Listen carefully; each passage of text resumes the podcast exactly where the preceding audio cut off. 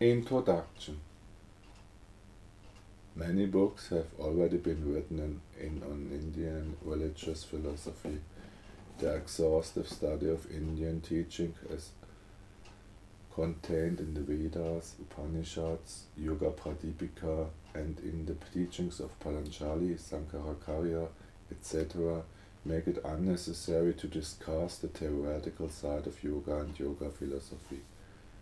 It seems to us much more appropriate to give a practical introduction to yoga as it actually is. In the Occident, a large section of opinion still gives credence to the erroneous notion that yoga is a kind of religious revelation applicable only to Eastern peoples. Too often it is assumed that yoga conflicts with Christian teachings and is if no use to those living in the West.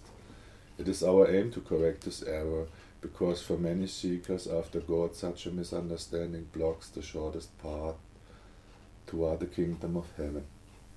Yoga is not a religion, but a possibility based on psychological fact for developing the human self and unifying the self with God. If it is true, however, that yoga leads to God, then it is likewise true that it cannot be hostile towards any religion. For there is only one God and only one self, no matter what names we are accustomed to using. It is our aim to point out that Christ also taught the way of yoga, for the path of the human soul toward God is yoga. Accordingly to hard, steep, and narrow path taught by Christ is also yoga. Names and forms are only the outer garment which clothes the same fact, the same truth.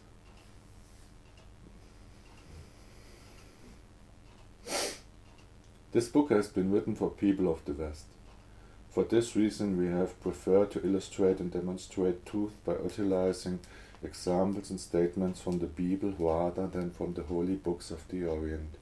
For, the, for we have undertaken not present an Oriental exoticism, but truth itself.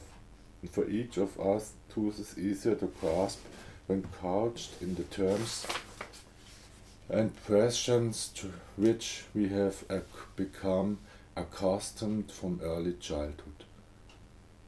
In these pages, we should like to point out the one and only way for both East and West.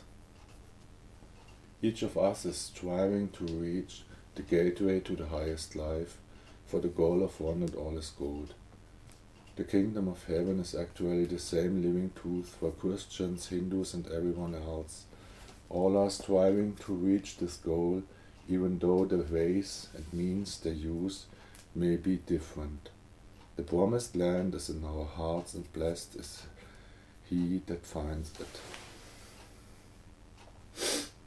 We are but tiny atoms in a universal space, but we feel the urge to share with our brothers the heavenly joys which we have discovered along the pathway leading to God The path is hard because it is supremely simple, but is worth all of our effort and struggle.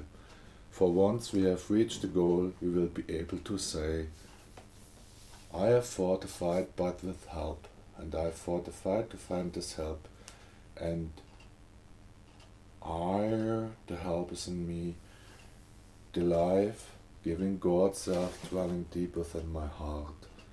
The last chapter of the book clearly shows which, where and how the path of the Occident and the Orient meet, and how each can help the other to reach the goal sooner. May these pages help overcome all barriers blocking the way toward complete understanding of two worlds.